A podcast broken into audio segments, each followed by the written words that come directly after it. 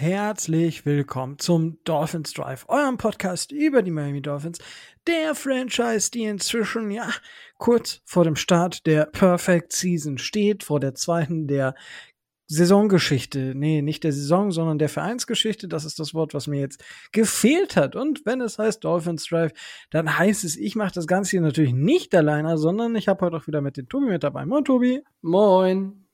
Und der Micho ist auch wieder mit dabei. Moin, Micho. Guten Tag. Wundervoll. Ich kann euch ja eins sagen, also, äh, falls es zwischendurch zu Aussetzer meinerseits kommt, ähm, ich bin tatsächlich wieder auf einer Dienstreise. Inzwischen, erst, ich glaube, fast das erste Mal wieder, dass ich mittwochs nicht in München bin oder in der Heimat. Ja, das heißt, ich sitze gerade wieder in einem Hotelzimmer, hat auch wieder was. Ja, mal so einen anderen Schreibtisch zu sehen, an dem man sein Mikrofon-Setup und so aufbauen darf. Herrlich. Herrlich. Nicht im, nicht im, nicht im Zug heute? Ich wollte heute nicht, heute nicht im Zug. Ausnahmsweise. Ausnahmsweise. Aber, aber auch über einen Hotspot vom Handy. Weil das Internet vom Hotel, das haben wir in der Vorbesprechung so ein bisschen ähm, mitbekommen. Ich hatte immer wieder Aussetzer. Äh, schauen wir mal. Schauen wir mal. It could, it could. Ne? So, und äh, da wollen wir uns gar nicht so sehr damit aufhalten. Wir gehen jetzt gleich in die News, werden danach das Preseason Game gegen die Falcons ein bisschen analysieren und werden dann in die Defense Roster Prediction gehen. Das ist der Fahrplan für heute. Letzte Woche haben wir uns mit der Offense beschäftigt. Wenn ihr da noch Fragen habt, fragt uns. Ähm, oder wenn ihr da noch nicht reingehört habt, dann hört da bitte noch mal rein. Und dann könnt ihr diese Woche mit der Defense starten. Und ähm, Vorher habe ich noch eine kleine Sache. Hat mir jetzt noch nicht zurückgeschrieben. Das heißt, ich muss später noch mal das Go geben. Aber das äh, wird passieren. Und zwar wird es, ich habe, Micho und äh, Tobi wissen jetzt nichts es wird eine, ähm, eine Redraft-Liga noch äh, vom Dolphins Drive geben. Der Twitter-User Martha Munkel, ja, ihr kennt ihn alle, ich bin immer in regem Austausch mit ihm, schätze das auch sehr. Tatsächlich ähm, hat er mich nochmal darauf angesprochen, und das ist das, was ich letzte Woche sagte, eine Redraft-Liga, die wir äh, vermutlich noch ins Leben rufen werden, kurz vor knapp. Ähm, da wird's, ja, dann werde ich erst noch unsere Patrons fragen, äh, die dort als erstes Zugriffsrecht auf diese Liga haben und dann wird es aber auf jeden Fall noch ein paar Plätze geben, die auch so an die Community gehen. Ähm, da gehe ich ganz stark von aus. Und ja, das soll dazu noch gesagt sein. Äh, äh, ja. das ist mir gerade nur spontan so eingefallen. Okay, ich bin äh, weg. Tobi hat Wurst, Tobi hat Wurst im Auto. Ja. Äh, ich, ich habe äh, ich habe tatsächlich vier, fünf Ligen aufgegeben zu dieser Saison. Oh Wunder, oh Wunder. Vielleicht waren irgendwie 14 Stück doch ein bisschen viel. ähm, ich habe, glaube ich, drei oder vier tatsächlich gewonnen. Oder noch mehr? 14 Ligen, oh Gott. Hey, hey, hey. Das, der Großteil ist halt Fantasy, also Dynasty tatsächlich. Äh. Aber gut, ähm, das dazu. Dann nochmal großes, großes Dankeschön an, an Martha äh, für das Engagement. Ähm, ich werde, ich habe dir schon geschrieben. Äh, wenn du es bis dahin nicht gelesen hast, bitte melde dich. Aber ich gehe davon aus, dass du es wahrscheinlich während der Folge kriege ich noch eine Antwort.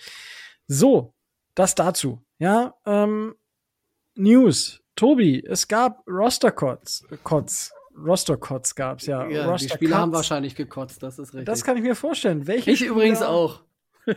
welche Spieler haben denn gekotzt?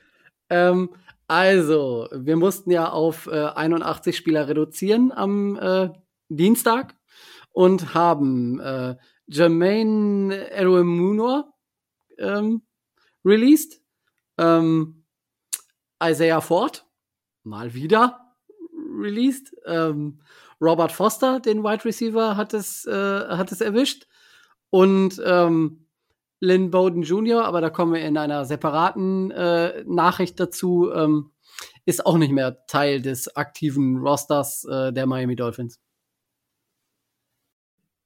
Okay, ich dachte, da kommt jetzt noch was, entschuldige bitte. Nee, äh, einer der, äh, einer der, der Linebacker, äh, mir ist der Name gerade entfallen, äh, ist noch äh, auf der Covid-Liste, äh, wird aber wahrscheinlich dann, sobald er darunter ist, auch äh, gecuttet werden ja, das kurz, ist dann natürlich ärgerlich.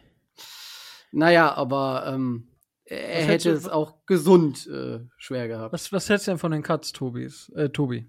Äh, ja, ich hatte ja, äh, ich hatte ja äh, Eloy Muna so als, äh, als meinen persönlichen Sleeper äh, letzte Woche in der Offense Roster Prediction, ähm, dass er in dem frühen Status äh, entlassen wurde, kommt vielleicht ein bisschen, bisschen überraschend, aber ähm, wirklich, äh, wirklich so breaking ist das jetzt aber auch nicht, als dass man sich da jetzt großartig Gedanken machen müsste. Ähm, bei den Wide Receivers war uns klar, äh, da hatten wir ja letzte Woche schon ausführlich drüber geredet, dass äh, gerade die, äh, die Spieler in den, äh, in den hinteren Reihen äh, da Schwierigkeiten haben würden. Und jetzt, wo es sich so langsam seit Mittwoch, also wir nehmen jetzt Mittwochabend aus und Mittwochnachmittag vom Training, sieht es ja so aus, dass alle verletzten äh, Wide Receiver zumindest wieder anfangsweise mittrainieren. Das heißt, ähm, Will Fuller hat heute trainiert, äh, Devante Parker hat äh, trainiert, Preston Williams hat trainiert und da ähm, die drei sind ja, wenn fit, waren ja auch bei uns äh, dreien in den in dem 53er Roster mit drin und da wird es dann natürlich für die, die dahinter stehen, schwierig. Das ist natürlich richtig. Ähm, ja, Micho, ähm, äh, Isaiah Ford ist fort. Ja, er fuhr fort und kam nie wieder, so ungefähr. Ähm, was löst das in dir aus? Alles okay. War ja äh, mit zu rechnen letztendlich. Wir haben ein verdammt tief besetztes Wide Receiver Core. Und das ist halt eben nicht nur Isaiah Ford, auch Foster hat ja gar nicht so, oder Forster heißt er, ne? Gar nicht so schlecht gespielt. Aber für uns reicht es halt einfach nicht. Und Tobi hat es gerade eben schön gesagt, die aus den hinteren Reihen, werden schon verdammt Schwierigkeiten haben. Wir haben einfach, wir sind auf der Position einfach tief. Und ähm, wenn da jetzt einer nicht außergewöhnliche Leistung bringt, also Durchschnitt reicht ja nicht, um ins Roster zu kommen. So, und ich wage zu behaupten, dass äh, wir auch noch andere Wide Receiver äh, gehen lassen werden und dass einige davon ruckzuck gar nicht erst über das Waiver geklärt werden, sondern, äh, sondern noch während des Waivers von irgendjemandem geclaimed werden. Also ich glaube, dass unsere Wide Receiver, unser Wide Receiver Room so, so tief ist, dass das durchaus auch auf Gegenliebe stößt. Und wie gesagt, ich finde es nicht schlimm. Ich habe es erwartet. Ja, ich glaube, das ist, das ist alles, was man dazu sagen kann, erstmal. Ja, also, ja, ich denke, da füge ich jetzt auch nicht viel mehr hinzu, weil ich meine, es sind jetzt die Spieler 85 bis 80, oder? Ja, also, also bis, bis, bis 81, wenn wir Durval, Queros, Neto, ich, ja. Ne, ja. dann unseren Brasilianer halt. Der ja ähm, zwar nicht dann in das 53er-Roster äh, zählen, äh, also er würde, bei, wenn er ins 53er-Roster käme, als äh, Vergleich oder als, äh, als als Wert, den man da annehmen kann, ist äh, der deutsche Jacob Johnson bei den, bei den Patriots zu nennen. Wenn, wenn der wie zum Beispiel Jacob Johnson, einer von dem International Pathway Program, in die 53 kommt, bedeutet es nicht, dass man 54 Spieler haben darf, sondern äh, da würde das nicht zählen. Wenn er aber dann ins Practice Squad käme, und da, da gehe ich bei Durval Kiros Neto äh, sehr stark von aus, würde er nicht äh, auf die Anzahl der Spieler, die man im Practice Squad haben sollte, ange angerechnet, sondern würde als einer mehr dann mitgenommen werden dürfen. Okay. Ja, aber er hat sich zwar gemacht, der Herr, aber ich denke auch, dass er im Practice Squad landen wird. Es sei denn, ja. er wird dann von einem anderen Team tatsächlich geclaimed. Das könnte auch immer noch passieren. Das kann natürlich passieren, aber auch da ist er dann natürlich an diese, äh, ist er an diese Regel gebunden und äh, ehrlich gesagt ähm, sehe ich nicht, dass, dass er in der NFL ähm, irgendeine Rolle wird spielen können außerhalb dieses äh, dieses Pathway-Programms. Also dass der Snaps kriegt, äh, sehe ich nicht. Da ist der noch viel viel zu weit von entfernt. Okay, ja, wundervoll. Gut, dann gibt es einen weiteren Wide Receiver. Also nachdem wir letzte Woche uns über Preston Williams und Lindborn Jr. so ein bisschen die Köpfe zerbrochen haben, haben die Dolphins das eigentlich jetzt gelöst. Preston Williams ist runter von der PUP. Das hat ja einen Tag, also es war am Mittwoch haben wir aufgenommen, so wie heute auch. Am Donnerstag kam er runter direkt und am, am Freitag wurde die, genau, wurde die Folge ausge, äh, ausgestrahlt, beziehungsweise da konntet ihr sie das erste Mal hören am Freitag.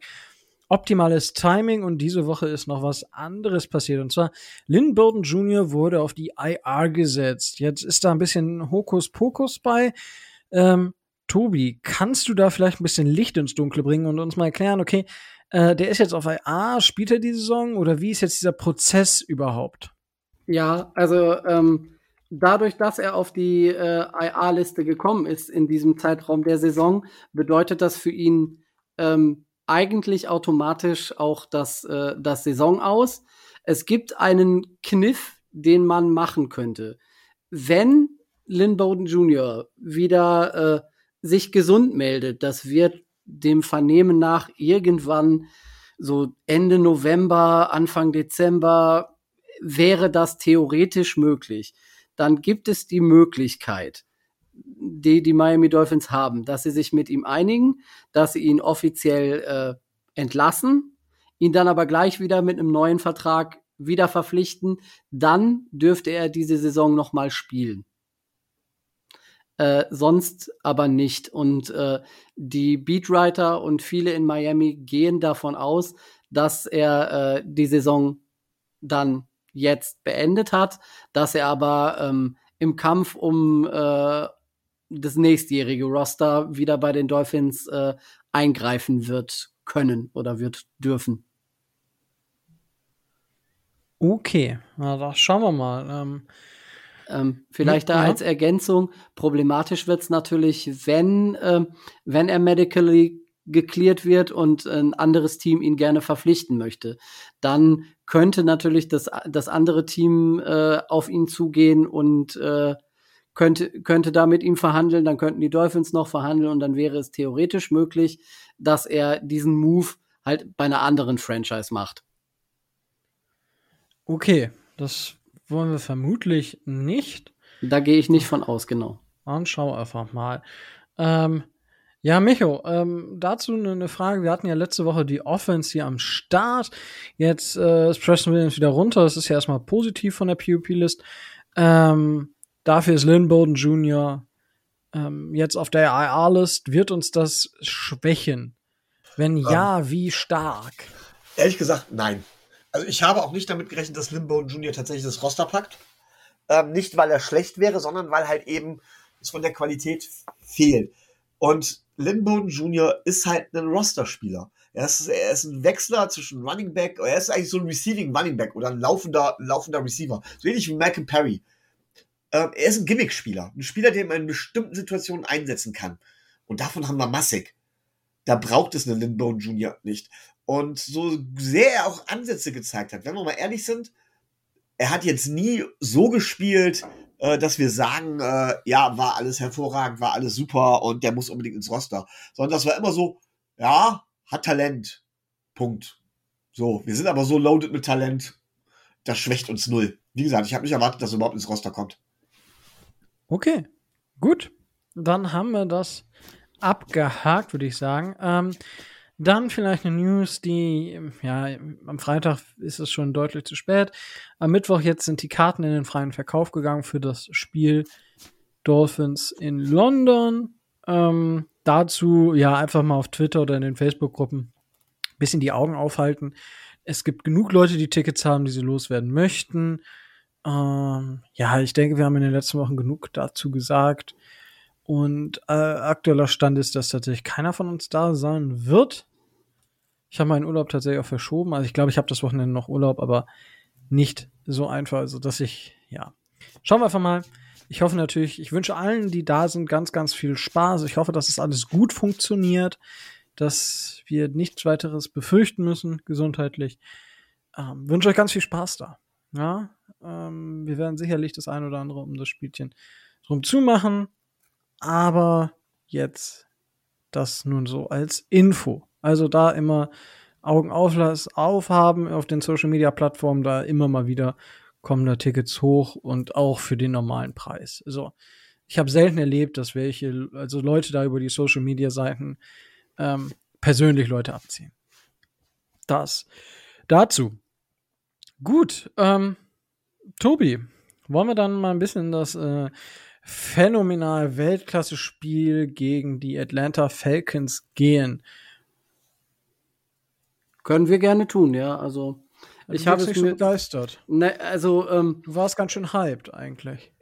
Ich habe es mir tatsächlich äh, tatsächlich dann angesehen. Also so wie immer bei Preseason-Spiele äh, Spielen die erste Halbzeit äh, dann wirklich sehr aufmerksam und die zweite Halbzeit äh, aufgrund der fortgeschrittenen Zeit und der der Müdigkeit äh, habe ich es mir zwar dann ein zwei Mal angeguckt, äh, aber ähm, naja immer mit dem gebührenden Respekt der Preseason-Spiel nur mal so anhängt.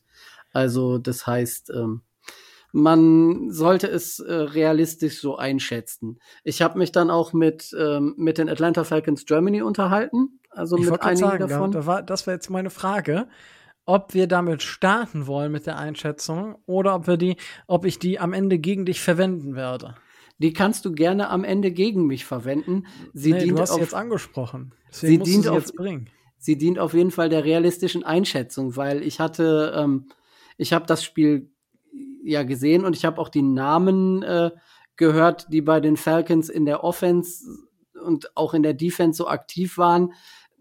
Das waren jetzt nicht so wirklich viele, die mir jetzt auf Anhieb äh, wirklich viel gesagt hätten. Und dann habe ich mal, äh, habe ich mal nachgefragt, wie viele Starter ähm, aus Sicht äh, der deutschen äh, Fan-Franchise äh, Bewegung da aktiv waren. Das konnte man schon am Namen AJ McCarron äh, ablesen, dass eben Matt Ryan nicht gespielt hat, äh, aber auch äh, Kyle Pitts hat nicht gespielt. In der Offense generell wenig, wenig Starter, in der Defense noch weniger.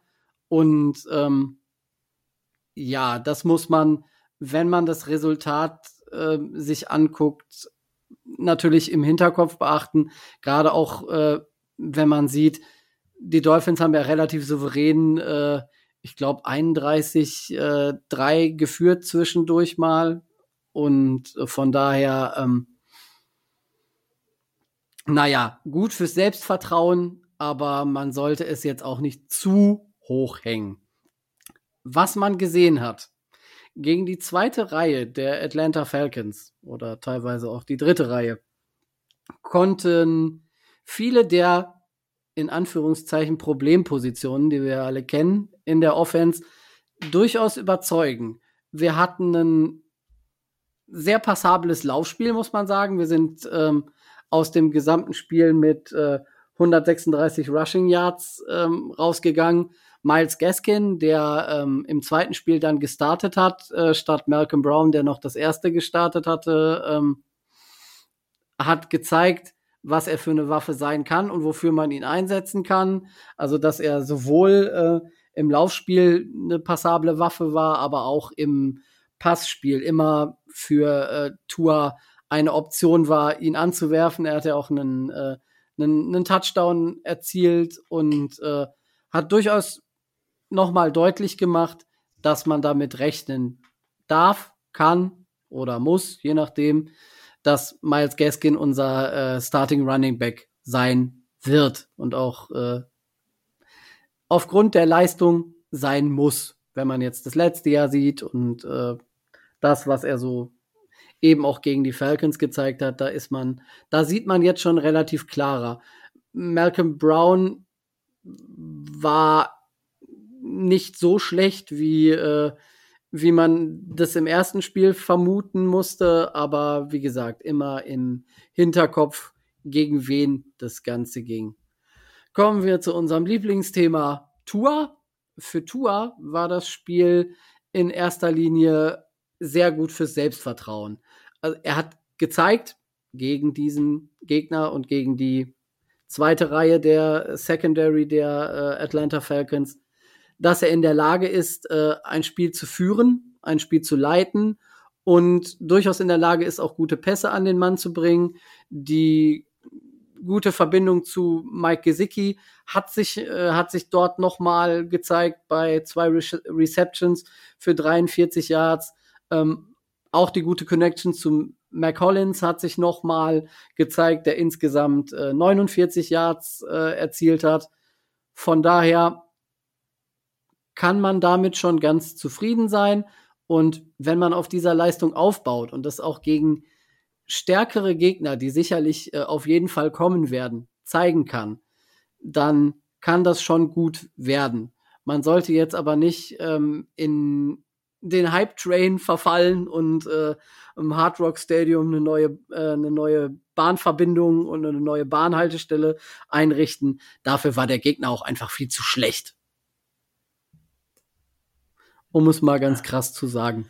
Aber das ist jetzt so doof. Also, du hast ja, also, der Hype-Train, also, also nach dem Spiel war der am, am Sonntag war der Hype-Train schon ganz schön stark bei dir.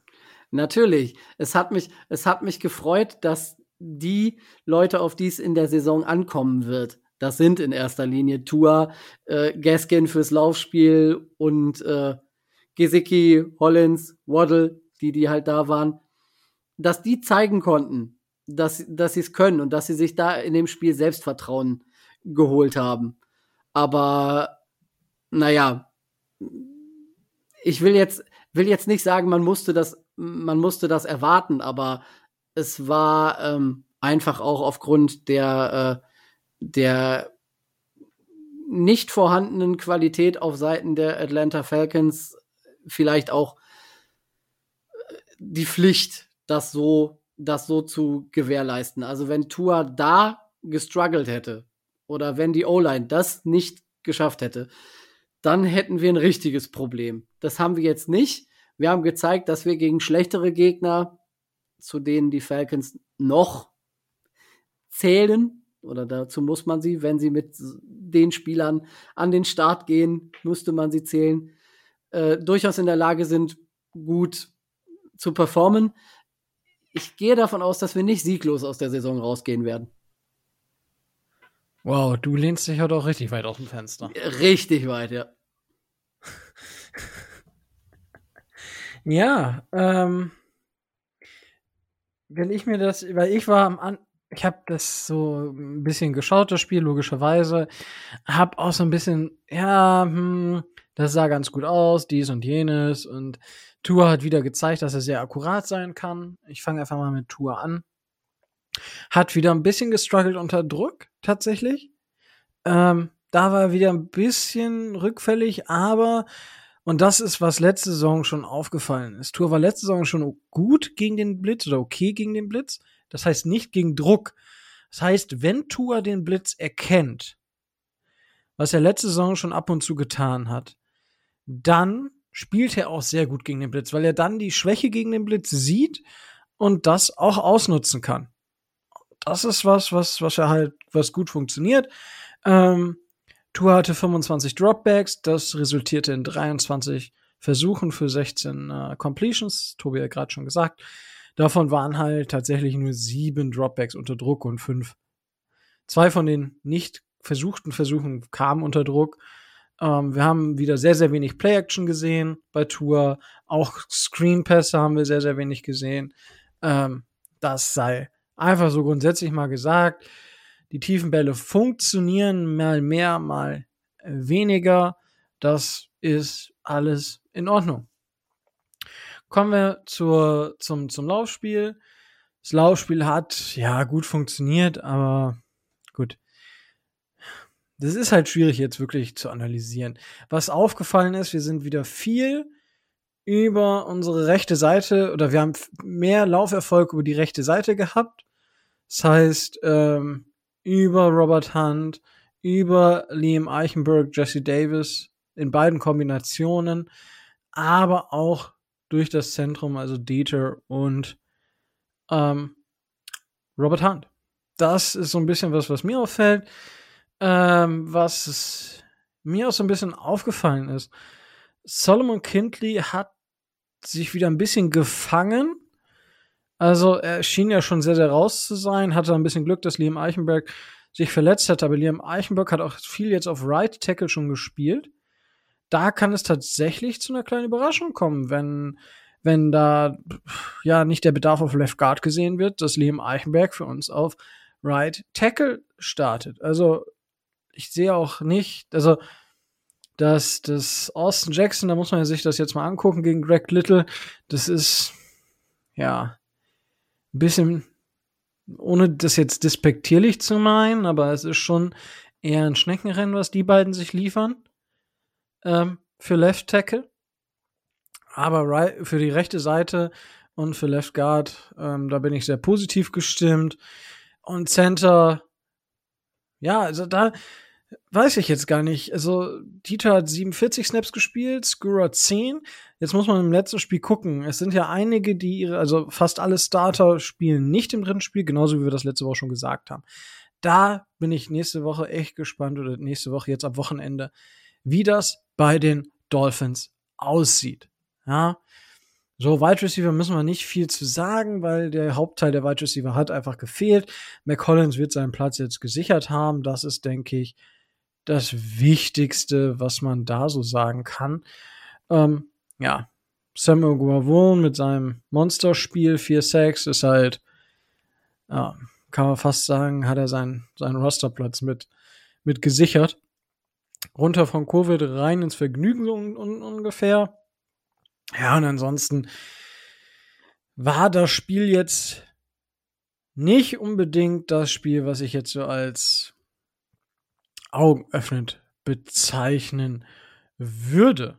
Ja, ähm, ich weiß nicht, Micho, hast du, ähm, ich meine, Tobi und ich haben jetzt ja schon ein bisschen was erzählt, gerade diese Geschichte mit dem Falcons, die, die Starter. Ähm, was, was kannst du aus so einem Spiel, wenn du sowas hörst, ähm, dass so wenig Starter gespielt haben. Ähm, was kannst du dann daraus ziehen? Also ich habe mir ja tatsächlich auch ein paar Highlights angeguckt. So ist es nicht. Ähm, ja, also wie gesagt, Preseason, ne? Das ist, es ist noch niemand, noch, noch nie hat ein Preseason-Spiel für die Regular Season gezählt. So, äh, jetzt haben bei den Falcons keine Starter ges gespielt, soweit ich weiß. Auch das zeigt natürlich einiges wieder, was Tour angeht. Ja, kann man sagen, gegen Backups, alles gut, alles schön. Aber wir spielen ja auch in dem Preseason-Spiel mit einem verdammt vereinfachten Playbook. Also das nächste. Ich finde, über Tour kann man noch gar nichts Abschließendes sagen, außer dass definitiv ist, dass er keine Vollkatastrophe ist. Ich glaube, das kann man definitiv sehen. Mit allem anderen würde ich mich auch nach so einem Spiel erstmal zurückhalten. Äh, was ich relativ für mich offensichtlich fand, war einmal natürlich die O-Line. Also, das ist schon okay gewesen, was die O-Line da gezeigt hat. Das muss man ganz klar sagen. Ähm, Im Pass Protection sieht das gut aus, zumindest gegen Backups.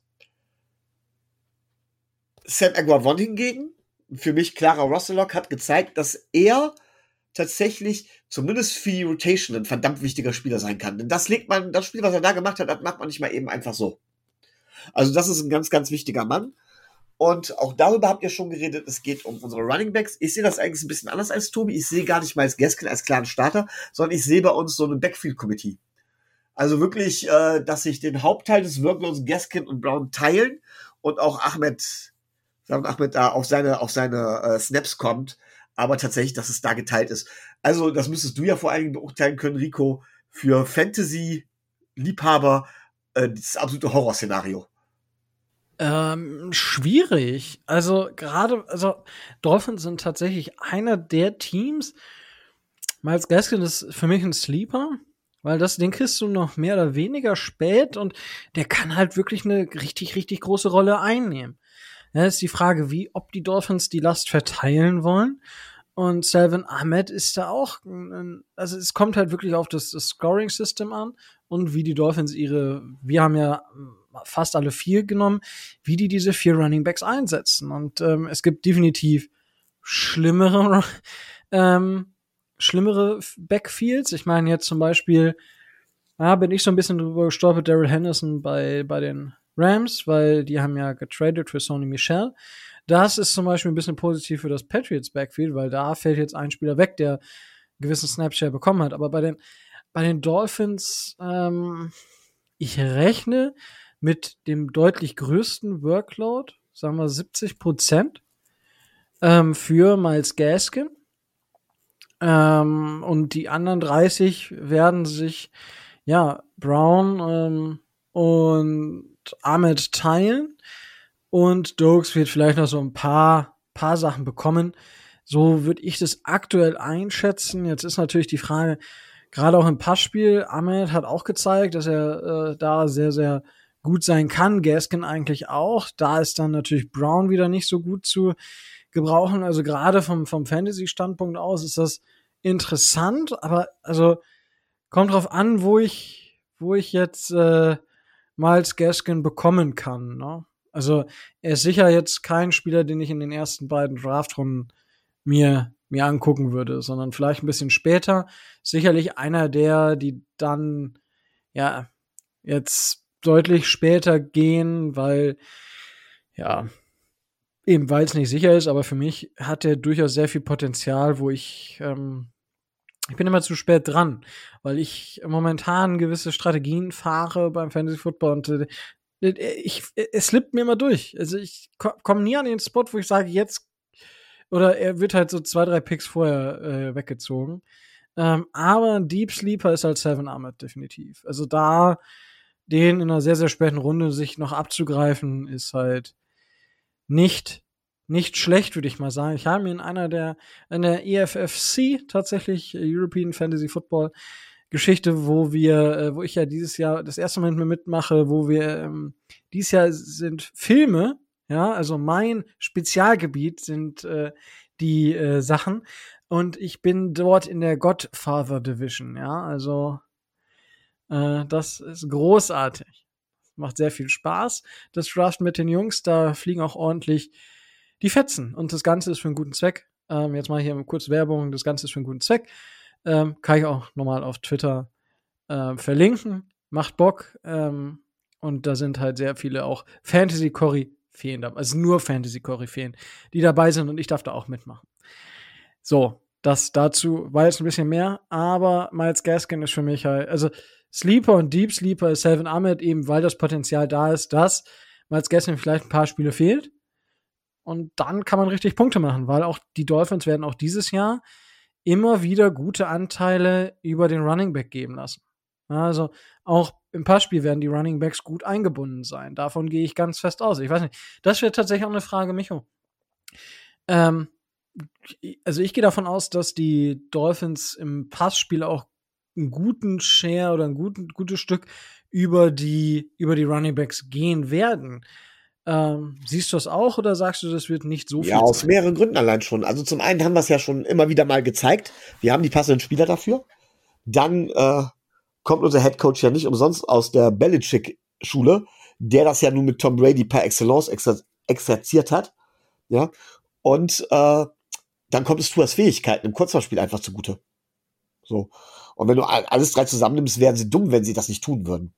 Also tatsächlich verstärkt Running Play, vielleicht auch aus dem Empty Backfield oder Backfield mit Back, könnte ich mir vorstellen, man spielt dann hier einen äh, 21 Personal und bringt plötzlich beide Running Backs in Motion. Ja, also den einen schon mal vorher ziehen, dann hat man dann schon mal vier da stehen und dann plötzlich den anderen noch in Motion. Ich glaube, dann weiß jede Defense nicht mehr, was sie noch machen soll. Wenn du dann gleichzeitig noch Waddle und äh, Fuller oder so auf dem Platz hast, Speedkills, unsere Spieler sind auch nicht gerade langsam, ne, kannst du die mit auseinandernehmen. Also von daher, ja. Um deine Frage zu beantworten, ja. Sehr gut. to Tobi, du gehst da d'accord oder sagst du nein? Äh, nein, doch, da, da, da gehe ich, äh, da gehe ich auf jeden Fall mit. Also ähm, ich würde, ich wünsche es mir nicht, dass, äh, dass zum Beispiel Miles Gaskin Spiele verpasst, aber du, es ist so, wie du, äh, wie du sagst. Man kann eigentlich davon ausgehen, dass es eventuell passieren könnte und dann ähm, ist, hast du mit, äh, hast du mit Selvan Ahmed halt einen dahinter, der dann Teile des Workloads übernehmen kann, eben weil er von seiner Spiel an, von seinem, von seiner, seiner Spielweise her Gaskin eher ähnelt, als das äh, zum Beispiel Malcolm Brown tut. Von daher. Aber ich gehöre jetzt nicht zu den Fantasy-Koryphäen, äh, äh, von uh. daher. Ich, ich weiß nur, dass Detti von der Footballerei für Miles Gaskin schwärmt, das habe ich mitbekommen. Von daher, ein bisschen Ahnung hatte er auch. Ja, der Detti, der ist einfach auch Fan von den ganzen ähm, von der ganzen, jetzt sag mal schnell, äh, Washington-Geschichte, wo die beiden, wo Salvin und wo Miles ja gespielt haben. Ja, das wird, wird sehr deutlich. I love it. I, I really love it. Wundervoll. Haben wir das auch besprochen? Ja, ich meine, wir haben letzte Woche ein bisschen mehr über, über das Preseason-Game gesprochen, weil ein bisschen mehr am Anfang drin war. Äh, diese Woche war halt wirklich einfach sehr, sehr wenig, sehr, sehr wenig einfach. Also, was man noch sagen kann, Jane Phillips ist fit und spielt und trainiert auch. Ja, der war zwischendurch auch so ein bisschen ausgesetzt. Ich habe ja, oh ja, oh, jetzt muss ich hier noch einen kleinen Rant loswerden. Oha. Du hast ja, äh, ich habe, habe ich, nee, Adrian hat irgendwas über Miles Gaston, genau, das gesagt, aber Downset Talk, ja, ist ja einer der Podcasts, die ich regelmäßig höre. Und was ist denn mit den Jungs kaputt? Ja, also die haben eine richtig schöne Analyse gemacht über Dolphins, die auch wirklich gut ist. Ja, erstens, Jalen Phillips Injury Pro, da war er schon so, oh Leute, er hatte ein paar Gehirnverschütterungen, aber mehr auch nicht. Da, ich meine, mich oder haben wir, wir hier noch drüber. Äh, ich wollte gerade sagen, es musste bei der Folge auch sehr schmunzeln. Äh, ist, äh, ist halt so. Und dann, was fällt denen ein? Kennen die Andrew van Ginkel nicht? Ja, das ist eine Frage. ja, ja, genau. Die, die, die ich mir stelle. Ja, kennen die Andrew van Ginkel nicht? Habe ich dann natürlich auch gleich äh, geschrieben. War ganz witzig mit Christoph, weil es gibt auch einen Fußballspieler, der Van Ginkel heißt, der, den man oft bekommt, wenn man Van Ginkel Stats angibt, äh, bekomme ich als ersten zwei Vorschläge auf jeden Fall immer unter anderem das äh, Transfermarktprofil von den Herrn Van Ginkel. Ja, ich kenne den Fußballer, aber ich kenne auch den Footballer. Und das war so, das hat so ein bisschen gefehlt. Die haben, die, die Analyse ist komplett richtig, wobei die ein bisschen relativiert ist, wenn man Andrew van Ginkel vielleicht mit ins Boot holt und sagt, der könnte gefährlich werden. Das war wirklich, ist mir ein aus der Buchse gefallen, ne? So überrascht war ich. Aber gut, das, das wollte ich jetzt nur noch mal los. Also hört, hört euch den Podcast an. Es lohnt sich definitiv. Alles, was sie über die AFCs gesagt haben, sehr, sehr interessant. Und ja, ich denke auch grundsätzlich ist es, trifft es so ein bisschen den Zahn. Äh, Jets 4, Bills 1, Dolphins 2 oder 3 und halt mit Patriots dann. Muss man sehen. Ähm, das ist, denke ich, das wird spannend. Und ja, bevor wir jetzt in die Roster Prediction, eine Frage habe ich. Und zwar, wir haben jetzt noch zwei, zwei Wochen. Mm, in der Woche 1 spielen wir gegen die Patriots. Und da ist ja momentan so ein Duell auf der Spielmacherposition. Äh, Tobi, wer startet gegen uns? Cam Newton oder Mac Jones? Äh, also, wenn du mich, wenn du mich jetzt so rein objektiv fragst, äh, mir egal, weil ähm, zu Mac, Mac Jones habe ich ja meine Meinung unter anderem äh, des Öfteren schon mal äh, deutlich gemacht. Cam Newton ist auch nicht mehr so der alte, wie er mal war. Jetzt kam dann noch wieder äh, eine Covid-basierende, äh, ein basierender, ein Covid-basierender Ausfall hinzu. Ähm, in fünf entscheidenden Tagen im Trainingscamp. Das hat ihm auch nicht gut getan. Äh, hm, ich gehe fast davon aus, dass, äh, dass Mac Jones starten wird. Ähm, aus meiner Sicht, so wie ich Mac Jones sehe, würde ich es mir sogar wünschen. Weil ich denke, dass ähm, Mac Jones nicht so der Typ äh, mobiler Double Threat ist, äh, was Cam Newton sein kann. Und dass äh, der Quarterback Mac Jones unserer äh, Defense entgegenkommen würde und wir größere Chancen hätten, wenn Mac Jones startet, dieses Spiel für uns zu entscheiden. Okay, Micho, ähm, hast du da was von mitgekommen, mitbekommen? Ja, ja. Äh, hm? Ja habe ich auch mitbekommen. Ähm, ich bin da ja so ähnlich wie Tobi, dass ich Mac Jones kein großer Fan von Mac Jones bin. Ähm, aber grunds grundsätzlich glaube ich tatsächlich, ja, Cam Newton, da bin ich auch kein Fan von, hat seine Schwächen. Ich glaube aber, sie werden Mac Jones eher langsamer heranführen. Und gegen uns wird Cam Newton noch starten. Aber bange ist mir davor auch nicht, wenn ich ehrlich bin. Also, ja, das kriegen wir auch, oder müsste man auch hinkriegen können. Es wird nicht an der Quarterback-Frage liegen, ob wir gewinnen oder verlieren. Wenn sie Mac Jones spielen lassen, rechne ich tatsächlich bei unserem Backfield mit Interceptions, mit potenziellen. Und ähm, naja, gegen unser Backfield einen Rookie sein erstes NFL-Spiel machen zu lassen, ist, glaube ich, nicht der weiseste aller, aller Ideen. Und da schätze ich Bill Belichick schon als clever genug ein, wenn Cam Newton nicht gerade eine Vollkatastrophe im Training ist. Ja, das ist halt immer so ein bisschen die Frage. Ne? Also ich habe das auch in einer Fantasy-Gruppe, wo dann Mac Jones einen vor mir gedraftet wurde. Also da wurde ich klassisch gesniped. Das war auch so ein bisschen, na, ärgerlich. Aber ich, wenn, wenn er gegen uns spielt, dann kann er halt auch ganz klar demoliert werden. Weil er eben nicht gut zu Fuß ist. Ja, und wann hatten die Dolphins Probleme? Immer, wenn es gegen mobile Quarterbacks geht. Und gerade, also ich sehe keine große Erfolgschance für Mac, jo Mac, Jones gegen die Dolphins. Ich bin unheimlich gespannt. Ich, also es kann auch sein, dass er uns alle Lügen straft und im ersten Spiel spielt wie Tom Brady nach 15 Jahren.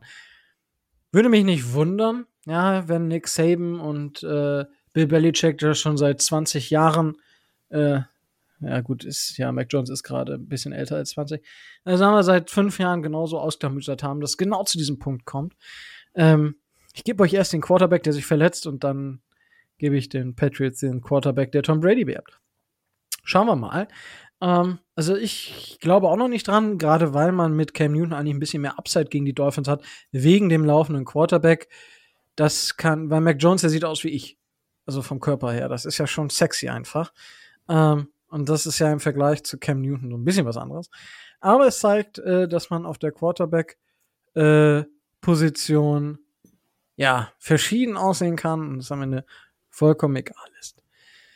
Gut, das wollte ich nur noch mal so ein bisschen was gerade reingeworfen haben, weil es mich interessiert hat. Ähm, das Approval ist übrigens für die Fantasy Liga da. Das heißt, alle Patrons könnt bei uns auf die Seite mal gucken. Da wird es gleich einen oder wird es schon einen Link geben.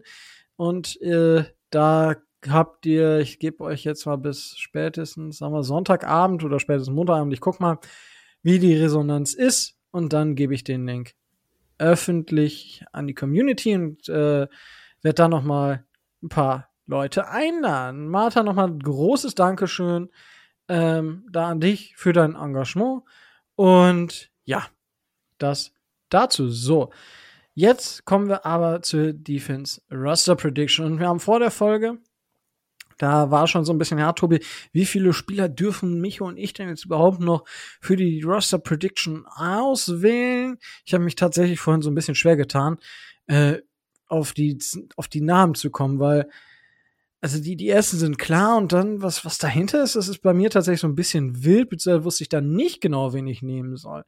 Tobi, aber jetzt bring noch mal kurz Licht ins Dunkle aufgrund der Roster Prediction für die Offense aus der letzten Woche was dürfen Micho und ich und was darfst du, was dürfen wir noch an Spielern ähm, aus dem aktuellen Roster nehmen? Wie viele? Wir sind ja in diesem Jahr davon ausgegangen, dass die drei Special Teams Starter klar sind. Das heißt, äh, da haben wir da haben wir ja nicht groß drüber diskutiert. Müssen wir, denke ich, auch nicht, dass Palladi, ähm, Sanders und Blake Ferguson gesetzt sind, weil es einfach auch der die äh, die realistische Konkurrenz da fehlt. Das heißt, wir sprechen äh, außerhalb dieser drei Special Teams Spieler von 50 Spielern, die nominiert werden dürfen oder die nominiert werden können. Ähm, ihr habt in der letzten Woche ähm, 26 Offense-Spieler jeweils ähm, schon nominiert, ich 25. Das bedeutet, ihr dürft 24 Defense-Spieler ähm, ins Roster berufen und ich darf dann mit äh,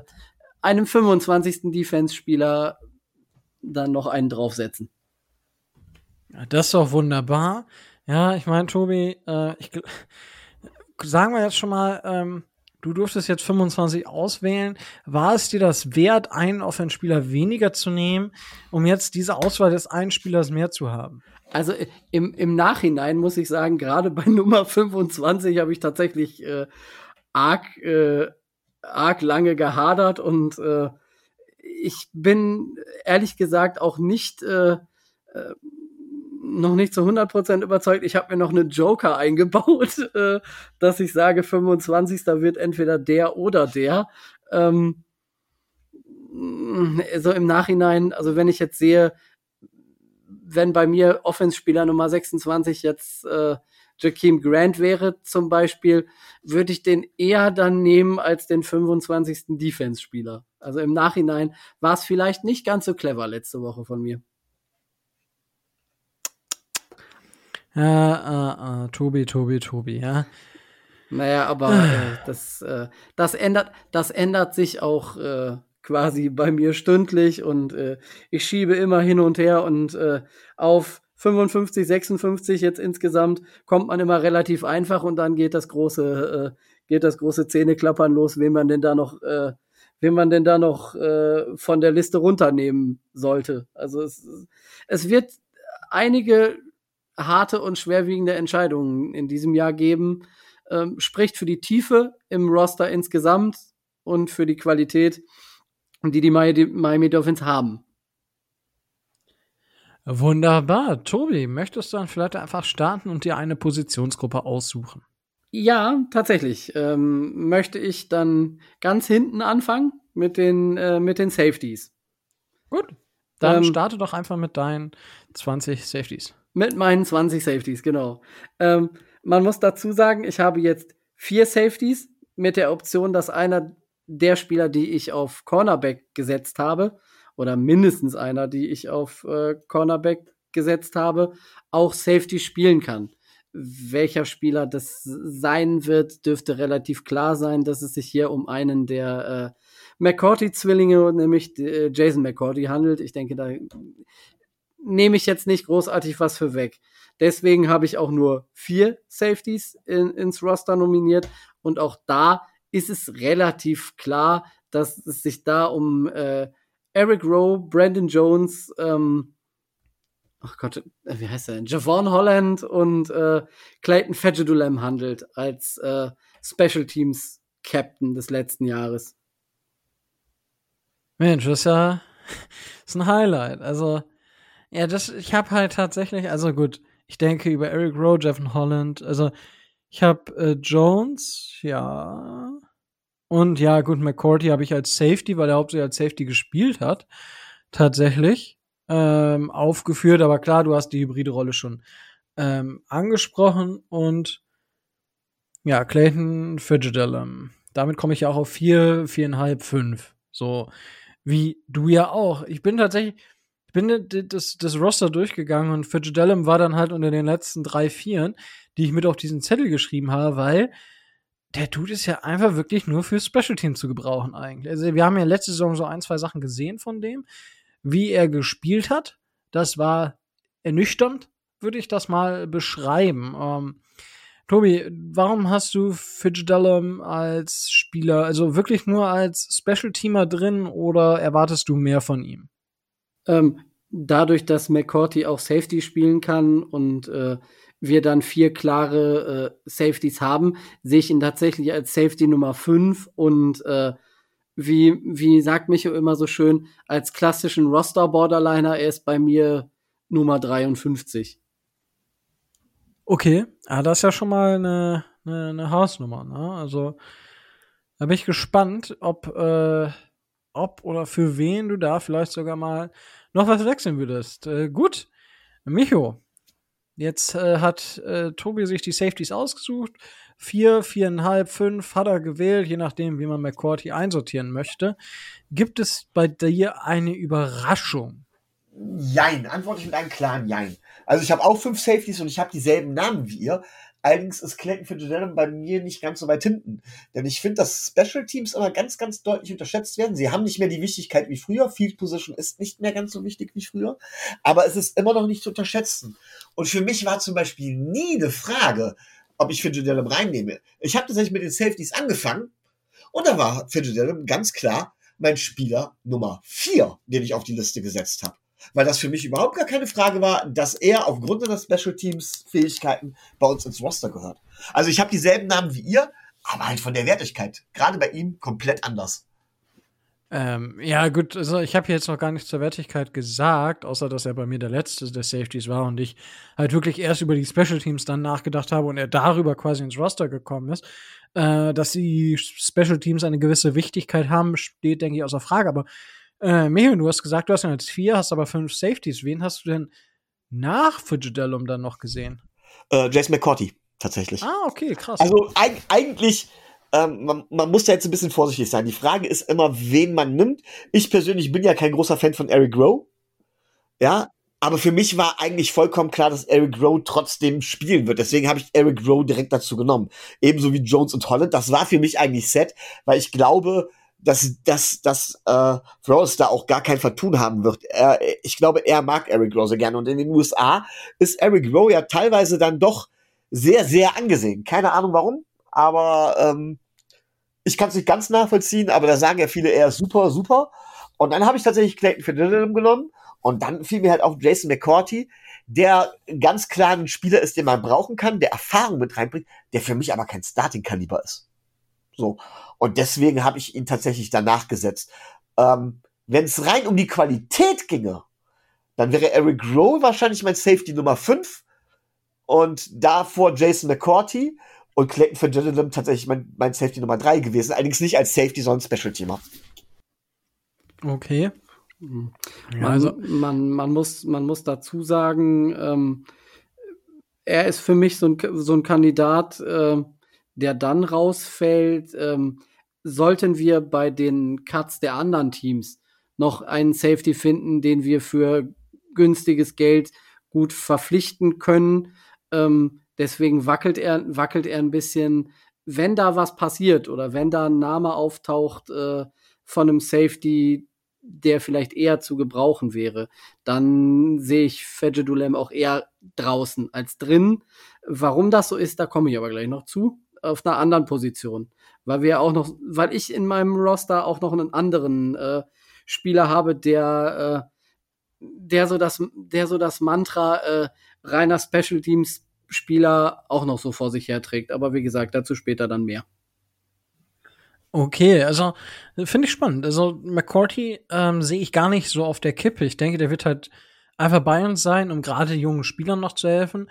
Gerade Spielern wie Nick Needham, Noik Benogany auf Cornerback, weil ich die dieses dieses ja diese Erfahrung Jevon Holland und Brandon Jones, da ich da sehe ich halt äh, McCourty als zusätzliche Stütze im Prozess, Spieler weiterzuentwickeln. Ja, und ich denke, genau deswegen hat Brian Flores ihn auch haben wollen. Ja, also so, so stelle ich mir das zumindest vor. Dementsprechend habe ich zum Beispiel bei McCourty gar nicht diese, diese, ja, diese Wirkung gehabt, dass ich sage, der hätte Probleme und Eric Rowe wird, denke ich, gerade in den USA besonders gehypt, weil er eben gegen Titans, gut, letzte Saison hat er ein bisschen, da hat er gegen alle Top Titans ges gespielt und sah halt auch gegen die Top Titans nicht immer gut aus, aber ja, das ist halt so. Wenn du halt gegen die Top Titans spielst, ähm, dann kannst du halt auch öfter mal schlecht aussehen. Das sah, war gegen Darren Waller, gegen die Las Vegas Raiders nicht so überragend. Das war gegen Travis Kelsey, gegen die Kansas City Chiefs, wobei er da gar nicht so viel gegen Kelsey selbst gespielt hat, sah das nicht so gut aus. Und ja, gut, gegen die 49ers sah es gut aus, weil George Kittle, ich glaube, der kam gerade aus einer Verletzung wieder. Aber selbst da war George Kittle, glaube ich, der Spieler mit den meisten Receiving Yards und das waren nicht viele, weil ich meine, da haben wir natürlich, das war so ein Defense-Kunstwerk oder halt wirklich, wo wir viel Druck auf Jimmy G damals ausgeübt haben, der ja sogar gebencht wurde nach seiner Verletzung direkt. Das dazu, äh, zu Eric Rowe und warum der vermutlich in den Vereinigten Staaten ein bisschen mehr Hype erfährt, als dass er das in Deutschland äh, tut. Ähm, ja, das äh, dazu. So, Micho, jetzt darfst du dir eine, die nächste Positionsgruppe aussuchen. Ähm, dann fangen wir tatsächlich an mit den Cornerbacks. Wenn wir schon einmal beim Backfield sind, äh, würde ich die Cornerbacks nehmen. Und das war tatsächlich gar nicht so einfach. Wie war noch der Spruch? Man kann ja nie genug gute Cornerbacks brauchen. Also Byron Jones und Xavier Howard sind ganz klar gesetzt. Das ist, glaube ich, überhaupt keine Frage. Und dementsprechend, äh, Noah Ekbenogany kriegt definitiv noch mindestens ein zweites Jahr. Auch darüber braucht man, glaube ich, nicht diskutieren. So. Ähm, Jason McCourty sehe ich ja jetzt nur mal als Safety. Ähm, für mich ist ganz klar, der nächste, der dort äh, bei ist, ist tatsächlich Nick Needham. Der es für mich ganz klar ganz weit nach oben geschafft hat. Sportlich rangiert er mir vor äh, unserem letztjährigen Draft Cornerback. Ja. Ähm,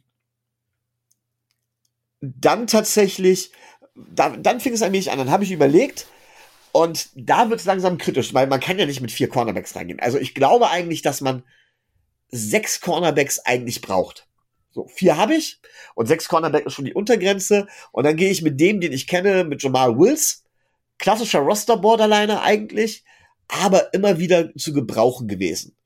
So, und dann war jetzt die Frage, welcher, welchen äh, nehme ich jetzt tatsächlich äh, für, ja, quasi um das Roster auch aufzufüllen dabei, bei den Cornerbacks. Ähm, habe lange hin und her überlegt und habe mich dann letztendlich auch für einen letztjährigen Rookie-Spieler entschieden, und zwar für Javaris Davis. Ja, seines Zeichen Quarterback, äh, Cornerback aus Auburn, der ein bisschen Erfahrung hat, der ein bisschen was mitbringt, aber bin ich ganz ehrlich, der ist auch austauschbar. Also ich habe auch an Trill Williams noch gedacht gehabt. Aber da sage ich ganz klar, pff, austauschbar und äh, ja, das wäre so die, die Riege, die ich mir, die mir vorschwebt. Tobi. Ähm, du hast Justin Coleman nicht in deinem 53er Roster? Der ist ihm durchgerutscht. Tatsächlich, da sieht man, der ist mir tatsächlich durchgerutscht. Ja, okay, ich, dann hat sich das Thema Javaris Davis erledigt. Hab, der ist mir nämlich auch durchgerutscht. Echt? Aber ich hab, ich hat, ja? Nein, er ist, er ist mir nicht durchgerutscht, aber ich habe so, ich hatte ihn nicht im Kopf. Also ich hatte, ich habe meine Cornerbacks runtergeschrieben, also vier Cornerbacks runtergeschrieben. Und ich so, puh, wie nehme ich denn dann? Zum Beispiel Trill Williams war einer, der, der bei mir auch sehr schnell im Kopf war. Äh, Perry auch. Und dann ich so, hä, hab mir noch mal die Liste und dann, ach, nee, komm, vergiss es, Rico, dann hast du wieder einen Fehler gemacht, ne? Ja, tatsächlich, äh, also Javas Davis nehme ich raus, Justin Coleman rein, sorry, äh, mein Fehler. Warum ist, ist, ist, ist, ist ja vollkommen, vollkommen in Ordnung. Äh, weil er mich schon weil, wie ich den vergessen konnte. Weil er neu ist. ist. Ja, das, ist genau, das ist aber typisch. So ein, dieser eine Spieler, den man immer vergisst. Ja. Das ist, es ist einfach, und Coleman gibt's halt wie Sand am Meer in den USA. Ja, das ist, meine, haben wir ja auch in der Offense. Haben wir auch einen Coleman. Ja, von daher. Aber Tobi, du hast jetzt schon mal dich äh, hier eingebracht, dann kannst du ja gleich mal mit deinen Cornerbacks äh, weitermachen. Naja, äh, wie gesagt, ich habe halt McCourty äh, als Cornerback gelistet. Ich habe auch insgesamt äh, sechs Cornerbacks.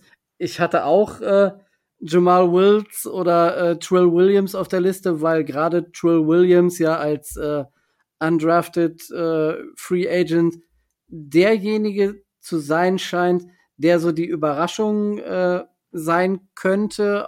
Ähm, einer der undrafted Free Agents schafft es ja eigentlich immer bei uns äh, dann überraschenderweise ins Roster. Das könnte Trill Williams sein. Bei mir hat das nicht geschafft, eben weil ich als äh, als die sechs äh, Howard, äh, Byron Jones, äh, McCourty, Nick Needham, Igbenogany aus genau den gleichen Gründen, die, ähm, die Micho genannt hat, auf der Liste habe. Und äh, natürlich Justin Coleman. Wir haben ihn äh, als, äh, als Starting Slot Corner äh, geholt. Ähm, er hat jetzt im, im Trainingscamp nicht negativ überzeugt, als dass mich das davon überzeugen würde, dass er es nicht schafft. Äh, für mich ein klarer, äh, ein klarer Roster-Lock und eine klare Verstärkung äh, für für die für die Secondary im Vergleich zum letzten Jahr. Also ähm, ne, es kann ich kann das äh, ich kann das akzeptieren, dass er euch durchgerutscht ist, aber äh, darf nicht sein, kann nicht sein, weil für mich klar Nummer drei. Jetzt beschwer dich mal nicht hier. Also mein Gott, kann mal passieren. Natürlich kann also, das mal, das kann natürlich mal passieren. Macht ihr hier ein Fass auf? Also, naja, glaubst ja gar nicht. Wir haben ihn für die Starting Slot Corner Rolle geholt. Wir, wir zahlen nicht schlecht für ihn. Er ist ein, äh, ein veritabler Starter über viele Jahre in der äh, in der NFL gewesen und äh, er wird die er wird die Defense auf jeden Fall verbessern und äh, da müssen wir auch nicht großartig drüber reden, denke ich. Ja, das, da wirst du vielleicht sogar recht haben. Ähm, ja, also ich habe äh, so einen Xavier Howard, habe ich. Der soll gar nicht schlecht sein. Ähm, Byron Jones, obwohl der sich ja auch nach 30 Sekunden nach dem Snap gegen, äh, gegen Calvin Ridley hat richtig alt aussehen lassen, ja. Ähm, Nick Needham, Noek Benogany sind für mich halt auch, also Noek Benogany eben aufgrund dieser erst First Round Pick Geschichte, erst First Round Pick, wow, dieser First Round Pick Geschichte und ähm, das und dann ja Nick Needham einfach aufgrund seiner Entwicklung. Ja, es könnte Nick Needham könnte eine richtige Cinderella Story, Cinderella Story noch werden. Da müssen wir einfach mal ein bisschen gucken, aber das kann auf jeden Fall sehr sehr gut werden. Und Gut, Justin Coleman, wie gesagt, ist mir auch erst so ein bisschen durchgerutscht, aber wird definitiv unser Cornerback Nummer. Ja, das kommt tatsächlich drauf an, ob er drei sein wird oder ob sich Igbenogany fängt und über die Saison besser spielen kann oder Nick Needham vielleicht noch zwei, drei Schritte macht, dann wird es für Justin Coleman tatsächlich eng. Aber ansonsten wird er tatsächlich, wird er vermutlich die Rolle übernehmen in den ersten Geschichten des Slot Cornerbacks. Da kann man definitiv von ausgehen. Micho. Ähm, eine Frage, was ich relativ erstaunlich finde, keiner von uns hat Gravel LeBlanc oder LeBlanc oder wie er ausgesprochen wird. Ihr wisst ja mein Namenproblem. Ähm, hat ihn keiner von euch auf dem Zettel gehabt? Also ich habe mich bewusst gegen ihn entschieden, aber es ist nun mal auch ein erfahrener Cornerback, ne? Der jetzt auch äh, einige schon mitgespielt hat. Ist ihr euch durchgerutscht oder sagt, habt ihr euch auch bewusst gegen ihn entschieden und habt gesagt, ne, den wollen wir nicht? Also, ich habe ich hab mir das halt angeguckt und tatsächlich, er wäre auch nicht, ähm, bei mir wäre als nächstes Trill Williams auf, auf dem Zettel gewesen. Da bin ich, war ich mir tatsächlich unsicher. Ich habe mich ein bisschen an den Roster, äh, an der Roster-Geschichte äh, von dem letzten Jahr orientiert. Wir hatten letztes Jahr fünf Cornerbacks und fünf Safeties. Jetzt haben wir halt so viereinhalb, viereinhalb, äh, ja, viereinhalb, viereinhalb. Nee, Nee, das sind fünf. Hä? Ja, insgesamt zehn. Wobei vier und plus eins und vier plus eins, je nachdem, wie man es wie man sehen will. Also dadurch, dass wir so hybride Spieler haben, so das will ich damit sagen. Wow. Ähm, und für mich auf Cornerback wäre tatsächlich Trill Williams die nächste Option gewesen. Also LeBlanc ist für mich kein, also ich sehe den, dass der am finalen Roster-Code scheitert und das auch in Anführungsstrichen jetzt deutlich, weil er eben halt erst dann, je nachdem, wenn ich McCourty noch als Cornerback nehme, dann ist er halt Cornerback Nummer sieben oder so. Dementsprechend für mich kein Thema mehr in, in der Geschichte. Und ich habe halt Trey Williams nicht mit drin, weil ich halt sieben D-Liner und sieben Linebacker habe.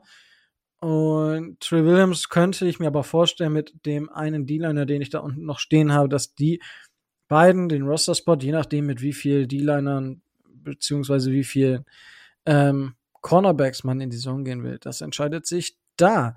Tobi, die Frage von Micho, wie beantwortest du diese?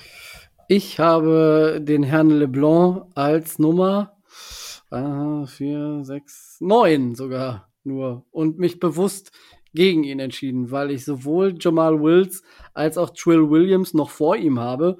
Äh, meine sechs Cornerbacks äh, eben mit McCourty sind, sind klar und äh, ich sehe nicht, dass wir mit neun Cornerbacks in die Saison gehen.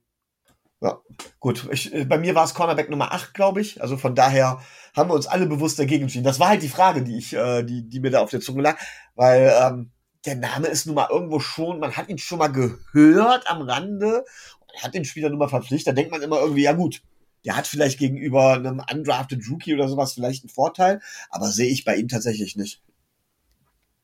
Ja, eben. Dementsprechend äh, war das eine äh, gute Addition für, für, für das Camp, aber mehr in meinen Augen dann auch nicht. Ähm, äh, ja, damit haben wir, ich glaube, die das Defensive Backfield ähm, soweit abgefrühstückt? Oder gibt's noch was, was ihr äh, zum Defensive Backfield sagen wollt, Tobi, Micho? Nö, also äh, nee, das, das war's auch bei mir. Ja, dass ich eventuell damit liebäugle, vielleicht noch einen, einen Safety aus der Free Agency irgendwann zu holen, habe ich gesagt. Äh, bei den Cornerbacks sehe ich, sehe ich den Bedarf äh, gar nicht.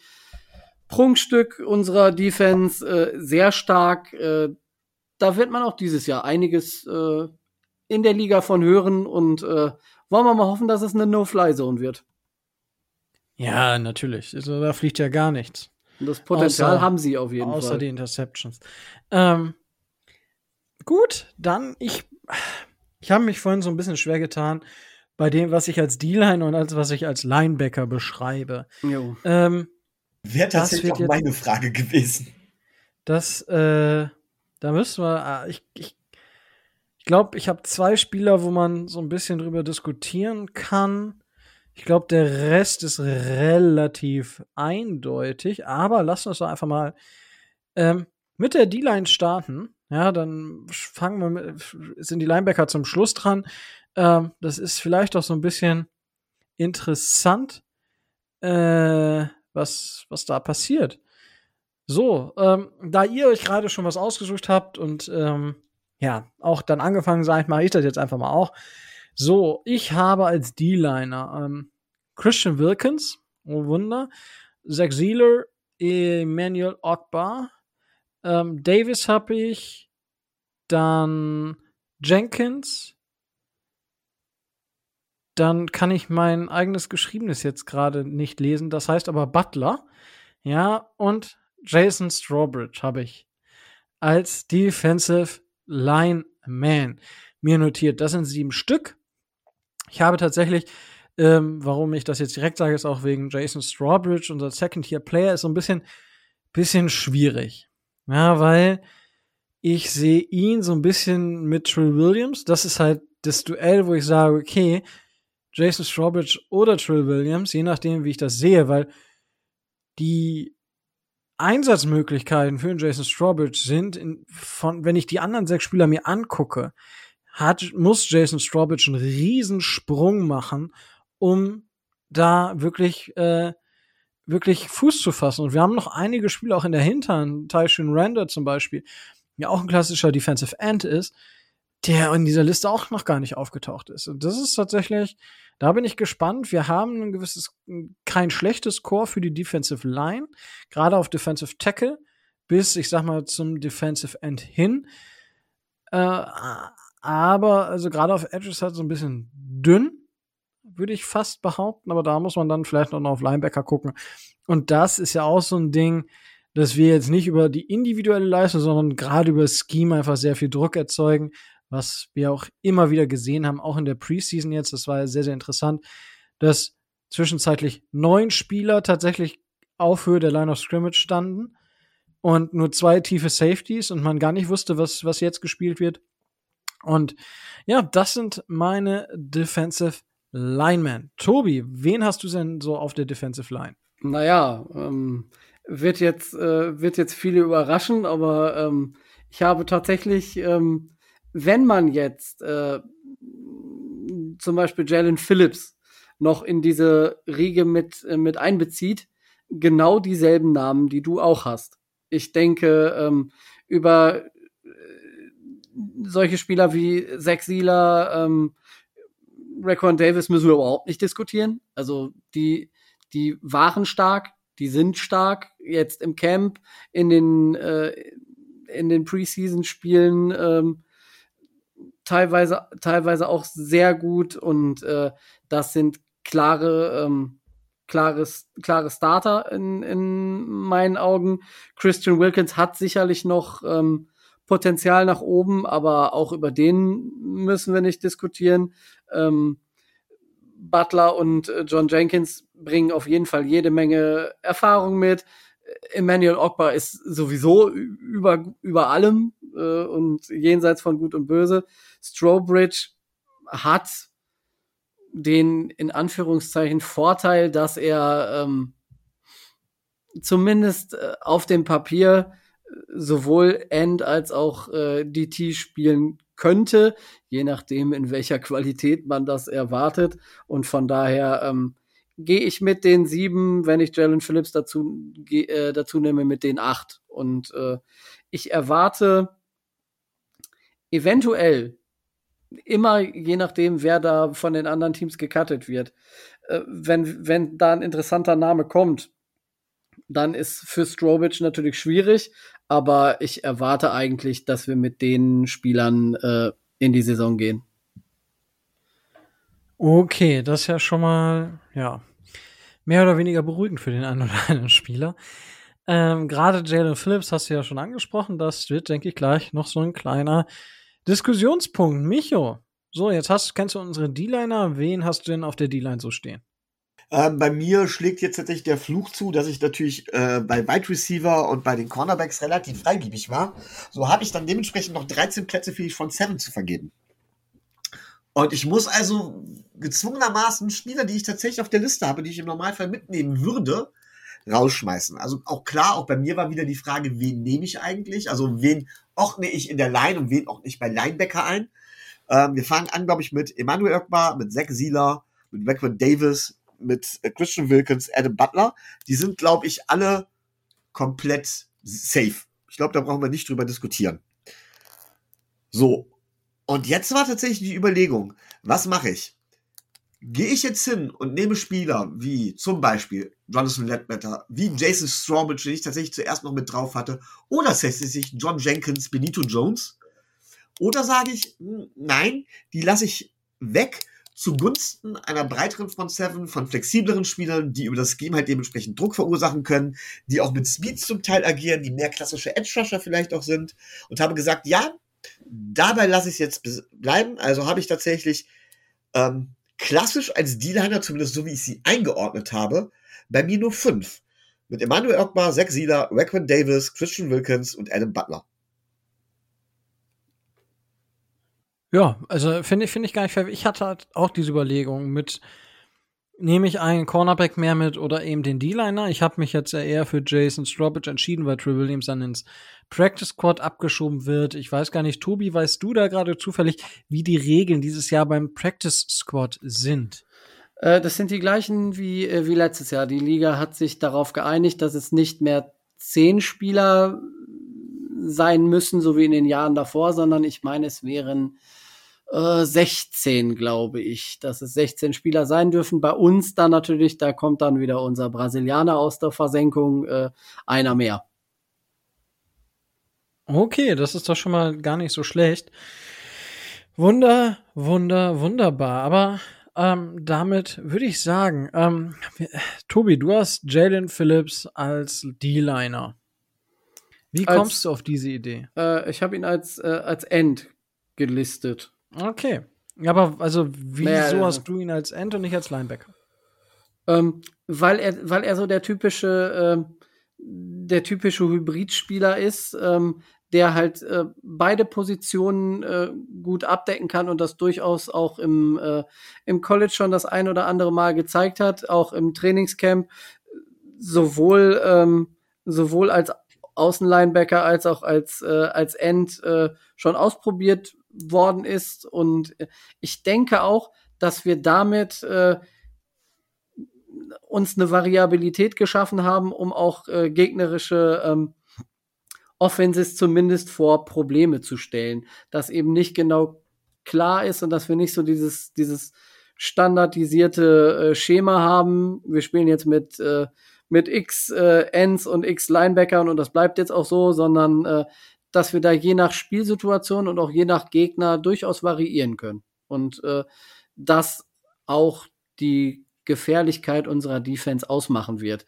Gerade mit Brian Flores haben wir ja einen defensiven ähm, Head Coach, der dann nicht gerade der schlechteste ist, was so ähm, überraschende Schemes und überraschende Aufstellungen angeht. Da dürfen wir sicherlich einiges erwarten. Gerade auch von Jalen Phillips. Das ist wohl korrekt, aber ich bin jetzt mal ein bisschen fies. Ähm, äh, Micho, du kommst gleich dran. Ähm, ich bin mal, wenn du Jalen Phillips vergleichen müsstest, würdest du ihn eher als Emmanuel Ogba oder eher als Andrew van Ginkel sehen?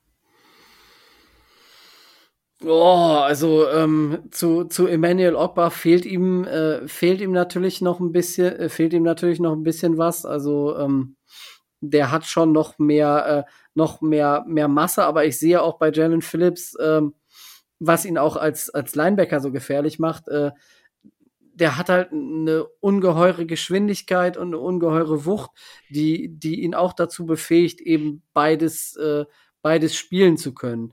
Wenn sich also jetzt zeigen sollte, dass er in der NFL vielleicht auf, äh, auf Linebacker besser aufgehoben ist und besser aufgestellt ist, wird man da sicherlich in, in diesem Jahr oder vielleicht auch in, in den nächsten Jahren, wir gehen mal davon aus, dass er als, äh, als First Rounder einige Jahre bei uns bleiben wird, kann ich mir durchaus auch vorstellen, dass er, dass er komplett äh, auf äh, Linebacker wechselt. Aber wie gesagt, ähm, wenn man, wenn man möchte, dass man, äh, dass man seine Stärken äh, als, als zusätzlichen Linebacker noch besser, äh, noch besser ausspielen wird können, dann kann man ihn spontan oder was heißt spontan, dann kann man ihn, äh, kann man ihn als Linebacker einsetzen und als Linebacker aufstellen.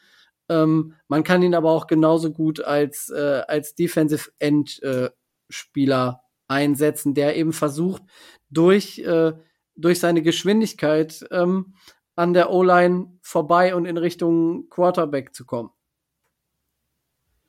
Okay, Micho, jetzt darfst du noch deinen Einwurf bringen. Ja, im Grunde genommen hat Tobi mir jetzt äh, da schon alles vorweg gesagt.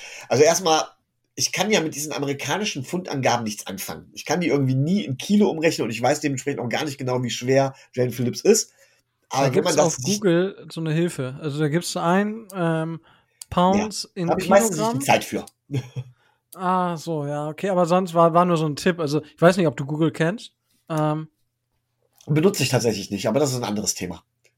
Okay, aber so, es gibt Suchmaschinen in diesem Internet. Ich ja, weiß, es ist alles Neuland. Ähm, ja, ist mir schon klar, aber wenn ich jetzt mal eben schnell irgendwo eine Pfundangabe sehe oder sowas, äh, das mal eben so im Kopf schnell umrechnen. Ich bin da irgendwie, ich glaube, was ist das, 266 Pfund oder sowas? Kleiner, kleiner Tipp: Foot, äh, Pro Football Reference rechnet dir das selber aus. Ja, schön. Macht, macht's ohne. Sagt einfach nur 266 Pfund ohne Google 120, 120 Kilo. 120 Kilo. 1,96 groß, 120 Kilo schwer oder 6,5, 266. Hast irgendwo, irgendwo abgelesen, ne? Pro Football Reference, sag ich ja, doch. Sag ich ja. Sag mal, wenn du nur 266 Pfund gesagt bekommst, dann weißt du auch nicht automatisch. Naja, wie auch immer. Äh, auf jeden Fall, da sollte man eigentlich meinen, mit 120 Kilo, wenn ich mir 120 Kilo vorstelle, dann stelle ich mir, die hatte ich auch mal, du da gemütlich das Bierfass vor mir herrollen, aber die Kerle sehen ja nun mal komplett anders aus. Ne? Es sind einstellige Körperfettprozente und das sind Athleten vorm Herrn. So. Und das ist halt eben bei Jalen Phillips, der diese Muskelmasse mit sich rumschleppt und dabei noch einen fürchterlichen Speed aufbaut. Und wenn man dann wieder daran denkt, dass Rose ja aus der äh, Belichick-Schule kommt, ist eigentlich Jalen Phillips perfekt dafür geeignet, äh, um tatsächlich auch Traps aufzubauen. Also in einem Loop oder in einem angetäuschten oder Delayed Blitz oder angetäuschten Block äh, tatsächlich in der Defense zu agieren. Und deswegen ist er für mich kein klassischer Defensive End. Er ist auch kein klassischer Outside Linebacker. Äh, Kollege Adrian Frank hat das gern mal bezeichnet als äh, Edge Bender. Einer, der wirklich auch Contain halten kann, der mit seiner Geschwindigkeit quasi die komplette Kante der O-Line bewachen kann und eventuell auch noch da vorstoßen kann. Und das ist, glaube ich, die perfekte Beschreibung halt eben für Jalen Phillips, äh, der meiner Meinung nach in unser Scheme damit dann perfekt reinpassen wird. Aber deswegen habe ich ihn auch nicht zu den D-Linern gezählt, weil ich glaube, im Run-Stopping, da wäre er tatsächlich verschenkt. Und ich denke mal von wegen, dass er sogar ein besserer, äh, besser in Coverage ist als als Run-Blocker. Und deswegen O-Liner, äh, Linebacker. O-Liner wäre auch cool. Ja. auch geil. Deswegen äh, O-Liner. Die, die ganze, ganze Aufbau und dann O-Liner. oh, herrlich. Ja, danke, Micho, für, für die Einschätzung da. Ähm, denke ich, das haben wir jetzt auch sehr, sehr gut umrissen. Und ähm, ja, bevor wir jetzt ähm, in die in die Edge oder in die Linebacker gehen, ähm, haben mich meine Jungs von den äh, vom Fantasy Football ist nämlich gerade ein äh, Trade reingekommen und die sagten, ja, den muss ich jetzt unbedingt in den Drive einbauen, weil ist ja die Dynasty League und zwar an alle, also die, die ist echt, also Fantasy Football müssen, müssen, die müssen eigentlich die ganze, die ganze Folge jetzt hören, wenn man sich über Fantasy Football austauschen will, weil ich eigentlich die ganze Zeit jetzt irgendwas gedroppt habe. Und zwar, Team 1 erhält, oh, warum steht der Spieler denn da oben? Oh, jetzt, das ist wieder wild hier. Spieler 1 erhält äh, einen Nee. Ah, doch, das ist alles richtig. Entschuldigung, ich habe mich verlesen. Äh, Spieler 1 erhält äh, Mr. Robinson, also den Wide Receiver von Chicago, Chase Claypool, den Wide Receiver von Pitt, Spurk, also von den Steelers, und einen, den First-Round-Pick. Und dafür geht in die andere Richtung ein Viertrunden-Pick und Alvin Kamara. Na, also, das ist äh, der Marco, dem, der da den Alvin abgibt. Ähm, und der Thomas, der den Alvin bekommt. Also ein wirklicher Blockbuster-Trade. Ähm, nur da mal so jetzt. Ich habe das gesagt, ja. Also ich erwarte viel Resonanz deswegen. Ja, das war jetzt so ein Fantasy-Update im äh, Ganz ehrlich, im Real Life würde ich diesen Trade auch so machen. Also derjenige, ja, der Alvin ja, abgibt. Auf jeden Fall. Ja, weiß ich nicht. Also ich, ich kann beide Seiten auf, auf bei, bei dem Ross, ich kenne jetzt, man muss da natürlich auch mal die ähm, schauen, wer, wo auf, wie das Roster immer aussieht. Ich kann aber beide Seiten durchaus verstehen. Naja, also, also äh, Alan Robinson ist bei, bei Chicago klarer, äh, klarer Nummer 1 Receiver und äh, ob Claypool bei, bei Pittsburgh, da wird viel davon abhängen, äh, was aus dem alten Mann da noch äh, rauszuholen ist, der ihm die Bälle zuschmeißt. Aber ähm, ich denke, der hat letztes Jahr auch gezeigt, dass, äh, dass er durchaus in der Lage ist, da ähm, gerade auch in der, in der Offense der Steelers äh, durchaus sehr stark äh, zu sein. Und wenn man jetzt, ähm, wenn man jetzt davon ausgeht, dass eventuell der gute, ähm, ach Gott, wie heißt der denn jetzt nochmal hier? Deren Top äh, Wide Receiver, der Free Agent war und dann doch bei ihnen geblieben ist. Juju Smith. Schuster. Ja, ja, genau, der, der, der ja, Kollege. Ja Nummer zwei. Ne? Also von daher, du kriegst zwei, äh, zwei klare äh, oder du kriegst zwei potenzielle Nummer 1 Receiver ähm, für, für Alvin Kamara, der natürlich seine Stärken hat, aber gerade auch in der, in der Kombination, äh, in der Kombination der beiden anderen, ähm, würde, würde ich mich auf die Seite von, äh, von Marco stellen und sagen, gut gemacht. Also, ja, gut, aber du kriegst halt den Wide Receiver mit den meisten Targets der Saints und den besten, einer der besten, also ist halt die Frage, ob Christian McCaffrey dieses Jahr wieder abreißt. Ansonsten bekommst du halt den besten Spieler im College, ach, im, ach, im Fantasy Football. Ja, dementsprechend, das, wie gesagt, ich kenne die Roster jetzt nicht, das würde auch zu tief gehen. Aber geil, dass wir darüber diskutiert haben. Sehr schön. Ähm, kommen wir dann zum letzten Stück unserer Roster Prediction tatsächlich für dieses Jahr. Ja, die Linebacker. Tobi, welche ja, Linebacker bitte. nimmst du mit? Ja, ich nehme insgesamt sieben mit, wobei Nummer sieben äh, dann da derjenige ist, wo ich, wo ich, äh, obwohl ich jetzt den äh, Herrn äh, Fedje als Nummer 53 hatte, am meisten gestruggelt habe. Also ich habe sieben insgesamt.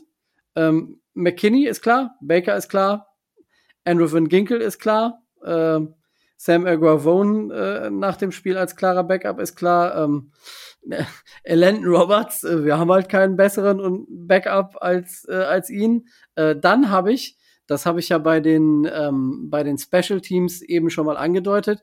Äh, Duke Riley. Und äh, weil ich ja 25 haben musste, äh, habe ich mich dann nach langem Hin und Her gegen Calvin Munson und für ähm, Vince Beagle sogar entschieden. Wow. Ja, da bin ich, äh, da habe ich gespannt. Äh, Micho, wen hast du auf Linebacker? Ja, ich durfte mich ja austoben. Ähm, hatte dementsprechend ja acht, wobei, wie gesagt, ähm, waren noch acht, ne? Ja. Ähm, Jane Phillips hat mir ja gerade eben schon genannt, den ich als Linebacker zähle. Und als allererstes musste ich da an dich denken, Rico. Und habe als Nummer eins in Landon Roberts gesetzt. Sehr schön. Nicht, weil ich ihn so mag, aber ich glaube, er wird wohl definitiv das Roster packen und schaffen. Es tut mir leid. Bernard McKinney, einfach weil wir dem Schweine Geld bezahlen äh, Jerome Baker. Sam Aguawan, spätestens nach seiner formidablen Leistung gegen die Falcons, ist mit dabei. AVG ist, glaube ich, der absolut perfekte Situational Player, der tatsächlich noch zusätzlichen Druck schaffen kann. So, und ich habe dann tatsächlich gesagt, ich nehme sowohl Winspiegel mit, der immer wieder gezeigt hat, dass man sich auf ihn verlassen kann. Und das ist, glaube ich, in der Situation extrem wichtig, gerade so als einer der letzten Linebacker, der dann eventuell sogar auch noch Druck machen soll, äh, der in der Rotation dann auch eine wichtige Rolle spielt. Er ist verlässlich. Und Shaquem Griffin einfach, weil er was anderes noch mit, mit, mit reinbringt. Er ist tatsächlich mehr so der Typ Coverage-Linebacker, wenn ich das richtig im Kopf habe.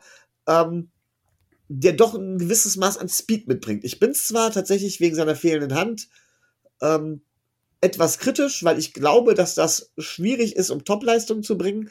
Aber da hinten auf den hinteren Positionen, gerade auch als Situational Player, glaube ich, kann er viel bringen. Das wären meine Linebacker. Ja, also. Ja, Lennon Roberts ist natürlich bei mir auf der Eins. Ja? Also, wo, wer, wer auch sonst? Es ist einfach der beste äh, Spieler, den es gibt. Lennon Roberts, wuhu. Ja. Ähm, ja, aber er ist halt drin. Äh, AVG, logischerweise, Jerome Baker, McKinney, äh, Jalen Phillips, Sam Aguavone. So, und dann kann ich mich nicht entscheiden. Entweder Mr. Munson oder Mr. Griffin. Und ähm, ah, Herrgott, hilf mir. Herrgott, hilf mir. Ja, das ist halt eine verdammt schwierige Entscheidung. Weil der eine ist halt so, der andere ist so.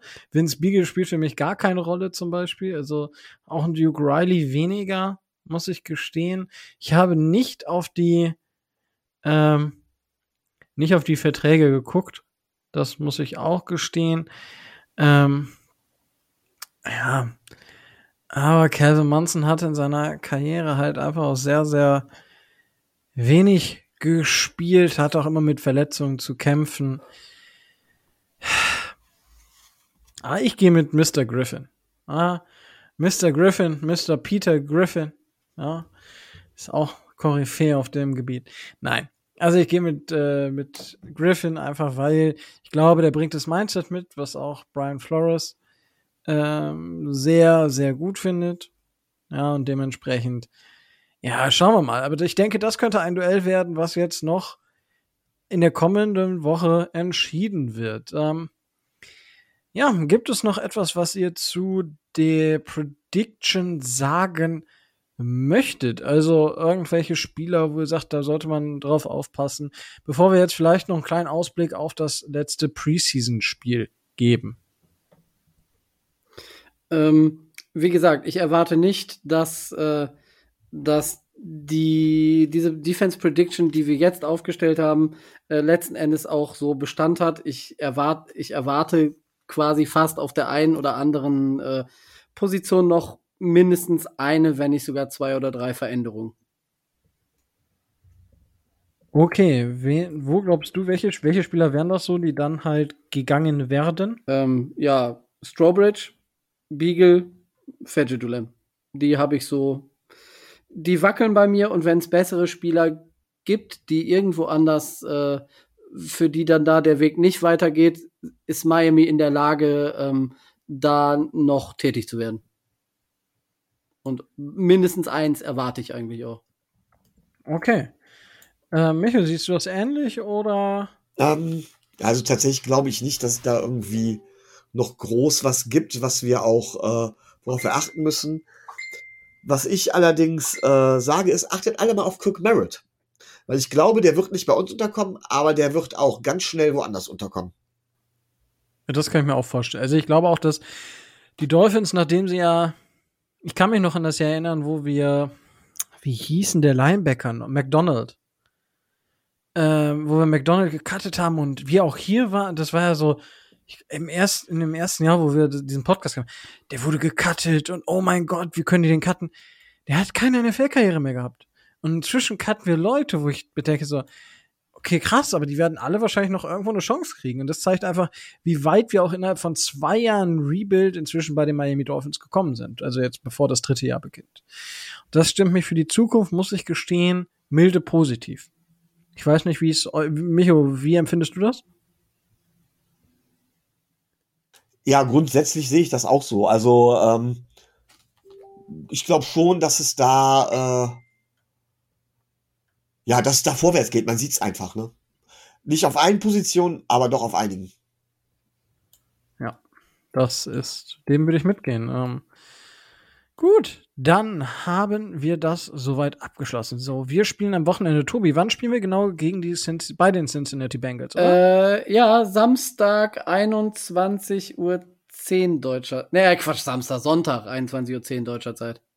Ähm, wird übrigens auch von äh, Pro7 Max, glaube ich, im Livestream übertragen mit den Kommentatoren Jan Stecker und Kasim Edebali.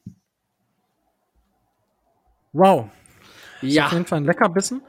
Schauen wir mal, wie, ähm, wie, wie die beiden so zusammen funktionieren, wenn man sich das angucken möchte. Ähm, ja, ansonsten gibt es, denke ich, äh, der Game Pass ist immer noch kostenlos für die Preseason. Da kann man sich angucken. Ich bin gespannt, weil zumindest ein oder zwei Drives wird Joe Burrow nach, seiner Kreuz nach seinem Kreuzbandriss auf dem Feld stehen. Ähm, da bin ich tatsächlich gespannt, wie das wird und wie, wie er so äh, aussieht. Jamar Chase ist ja so ein bisschen äh, nach den Drops in den letzten Wochen so ein bisschen on fire, würde ich sagen. Also der, den grillen die gerade so ein bisschen. Micho, würdest du Joe Burrow zumindest so ein, zwei Drives geben nächste Woche? Nach seinem Kreuzbandriss. Ja, einfach um Rhythmus zu bekommen, aber auch nicht mehr. Okay, Tobi, wie siehst du das? Äh, ist ein bisschen riskant, wenn man, wenn man sich ansieht, was äh, Sam Aguavone unabsichtlich mit AJ McCarron gemacht hat. Von daher, ähm, hm, klar, Rost abschütteln muss er, bevor er in die Saison geht. Aber ob das jetzt im dritten Preseason-Spiel sein muss, wo ich persönlich nicht viele Starter erwarte, sondern eher die auf den hinteren Positionen, die sich äh, wahrscheinlich relativ wenig für seine Gesundheit interessieren und relativ viel dafür interessieren, dass sie ihn eben in diesem Spiel noch mal was zeigen, um eben in irgendeiner Art und Weise irgendwo noch mal äh, äh zu, zu Geld zu kommen, wäre mir aus der Sicht viel zu riskant. Also hätte ich an der Stelle sicherlich anders entschieden. Ist natürlich auch geil, wenn man First Round Pick sacken kann. Oder den First Overall sogar. Also ich bin, ich bin tatsächlich gespannt. Ähm, ja, es werden so, so wirklich Spiel, ähm, dann ähm, Kämpfe sein, wie zum Beispiel ähm, ja, Jason Strawbridge gegen Trill Williams, solche Geschichten, Munson gegen ähm, Griffin. Das sind die Duelle, auf die wir uns am Wochenende freuen dürfen. Ich bin, ich freue mich drauf. Also, ähm, da kann man natürlich nicht so mega viel draus ziehen, aber diese einzelnen Duelle, wirklich sich anzugucken, stehen diese Spieler auf dem Feld gleichzeitig und wie performen die in den einzelnen Spielzügen, das ist das, woraus am Wochenende ankommt. Dass jeder auch zeigt, er will NFL spielen, ja, also nicht sagen, boah, das Spiel geht zu, das, der, der Spielzug geht zur rechten Seite raus und ich stehe auf der linken Seite. Auch als Defensive End kann ich das Tackle auf der anderen Seite machen. Ja, es geht. Ich muss halt nur den Einsatz zeigen. Und ja, das sind so Sachen, ähm, wo ich drauf gucke, wenn ich denn die Zeit finde, weil tatsächlich am Wochenende wieder viel los ist jetzt. Aber ich werde es mir auf jeden Fall Real Life mindestens angucken. Und ja, ich weiß nicht, ähm, Micho, gibt es noch Sachen, wo du sagst, da sollte man im letzten Preseason-Game vielleicht drauf achten? Ähm, ja, wie gesagt, Kirk Merritt hatte ich ja schon erwähnt. Ansonsten glaube ich tatsächlich, dass es da nichts groß gibt, was wir über die, über die Season mitnehmen können. Ähm, ich glaube tatsächlich, dass so gut wie alle Spieler, die dort spielen, das Roster nicht schaffen werden. So, und von daher. Pff, das, ja, okay, das. Ja, gut, es kann nicht ganz sein, aber viele werden, die meisten werden es Roster nicht schaffen. Und ich glaube tatsächlich, äh, wenn man drauf achten sollte, dann sollte man eher drauf achten, ja, wie sich gewisse Spieler vielleicht bewegen oder sowas, die man im Kopf hat.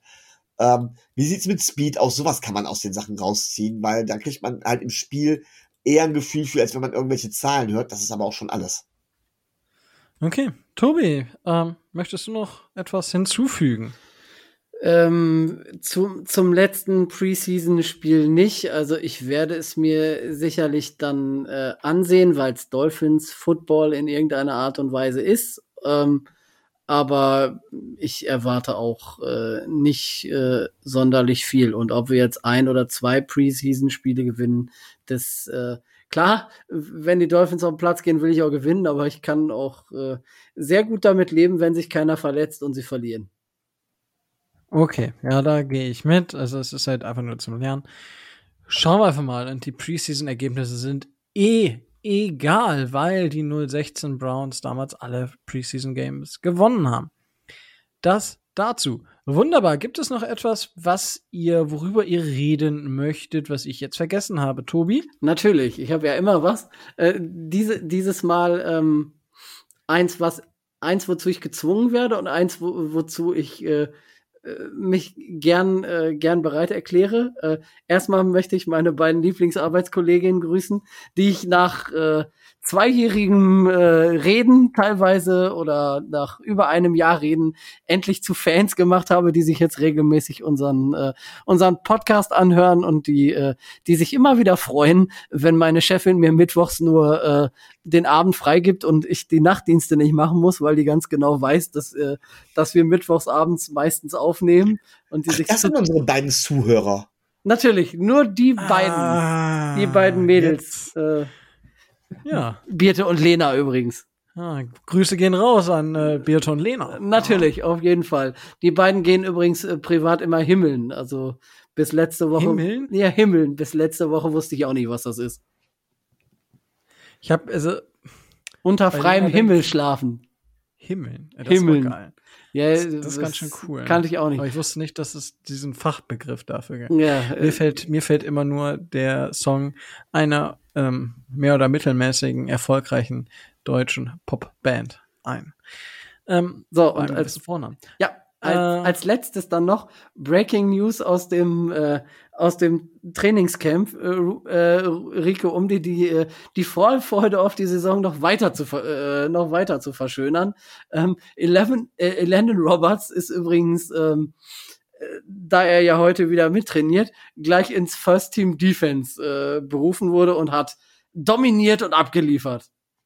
Sagt das der ist, Sun Sentinel ja, das ist okay für mich. Wenn er abliefert, ist das okay für mich. Letzte Saison war er halt in zwei Spielen gut und im Rest war einfach absolute Grütze.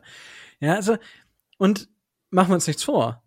Wenn wir zwei Linebacker, ich sag mal, oder sagen wir mal drei Linebacker, ähm, oder zwei Linebacker auf dem Feld haben, dann sind das Landon Roberts und McKinney. Ähm, Baker wird, denke ich, mehr auf Outside stehen, genauso wie AVG und Gerald Phillips. Also dementsprechend haben wir in der Mitte auch gar nicht wirklich die Wahl. Also machen wir uns nichts vor. Ist halt so. Leider Gottes.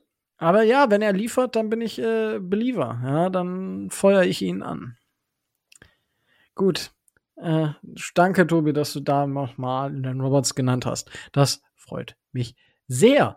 Mm, äh, Micho, hast du noch etwas, was du unbedingt loswerden möchtest? Nö, tatsächlich nicht. Ich glaube, äh, da hat Tobi ein gutes Schlusswort getroffen.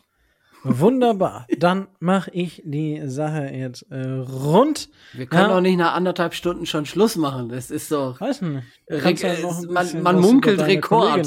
Nee, nee, nee. nee. Wenn, wir mal in, wenn wir mal in zweistündigen Minuten bleiben, ist auch okay. Letzte Woche waren wir auch nicht so lange. Ja, wir waren aber über 100 Minuten. Und an unsere, an unsere Läufer, die uns beim Laufen immer, äh, immer hören, ne? Also, wie gesagt, Schön, dass, schön, dass ihr es äh, so lange geschafft habt. Ich hoffe, ihr seid schon angekommen. Ansonsten seid ihr zu langsam. Ja, das, äh, das hatte ich. Äh, ich habe es tatsächlich geschafft, länger laufen zu gehen, als die letzte Folge Downset Talk lang ist. Ja, also, ja, das war wild. Das war wild, weil die ist ja zwei Stunden 16. Ich habe für tatsächlich für diesen Halbmarathon zwei Stunden 19 irgendwas gebraucht. Ähm, ja, da war Downset Talk auch nicht lang genug. Ja. ja. Das heißt, Beschwerden gehen raus. Ja, ja, ich habe ja schon meinen Rant losgelassen, von daher ist das ja für diese Woche eh schon getan. Ja, der Jay, ich habe ich hab extra für deren Mailback, habe ich extra eine Frage zu Enro van Ginkel gestellt. Ich bin gespannt, ob die reinkommt. Wir entwickeln Gut. uns ja zur Lieblingsfranchise, weil wir immer so viel meckern. Ich hoffe, ich hoffe ja. unser gutes Recht. Wir sind ja. doch die geilste Franchise der Welt. Wunderbar. Gut, dann würde ich sagen, ich mache die Sache jetzt hier äh, rund. Wir bedanken uns bei allen, die uns hören. Danke dafür, dass ihr uns unterstützt. Wenn ihr uns auch monetär unterstützen möchtet, dann könnt ihr das auf Patreon tun. Link findet in den Show Notes. Ähm, danke an alle, die uns da supporten. Wie gesagt, ähm, für die ähm, Dolphins Drive ähm, Hörerliga gehe ich auch schon in den Downside Talk äh, ähm, Jargon, was das sprachlich angeht. Ähm, ihr habt da vor Vorkaufsrecht, sage ich schon, Vorteil, dass ihr da früher schon rein könnt. Der Rest kommt dann. Und ja, dann würde ich sagen, das geht nämlich jetzt so, das wollte ich sagen, dass es schon ab 2,50 Euro geht. 2,50 Euro, das ist quasi ein halber großer Cappuccino. Yay! Ah, lecker. Ja, ähm, und ja, wenn ihr sagt, das möchtet ihr nicht, das könnt ihr nicht, dann ist das vollkommen in Ordnung. Wir freuen uns mindestens, mindestens genauso sehr über schöne Worte von euch. Wenn ihr uns auf Twitter wieder mal über den Zaun jagt, wenn ihr uns auf Facebook über den Zaun jagt, wenn ihr uns äh, auf YouTube einfach einen Kommentar hinterlasst, den Daumen hoch macht beim Video, euch das Video anschaut. Wenn ihr uns folgt bei allen Podcast-Plattformen, äh, die es so gibt, äh, oder auch auf Apple Podcast vielleicht ein Review hinterlasst äh, mit sagt, das sind coole Menschen oder das sind vielleicht doch nicht so coole Menschen, aber die machen zumindest einen, einen Podcast, der ganz cool ist, ja, dann freuen wir uns sehr darüber. Und äh, damit ist die Sache rund. Die letzte, das letzte Preseason-Spiel steht an. Leute, freut euch drauf. Die Saison steht vor der Tür. Nächste Woche gibt's die Bold Predictions. Freut euch drauf. Und dann bleibt mir auch nichts anderes mehr zu sagen als stay tuned and fins up.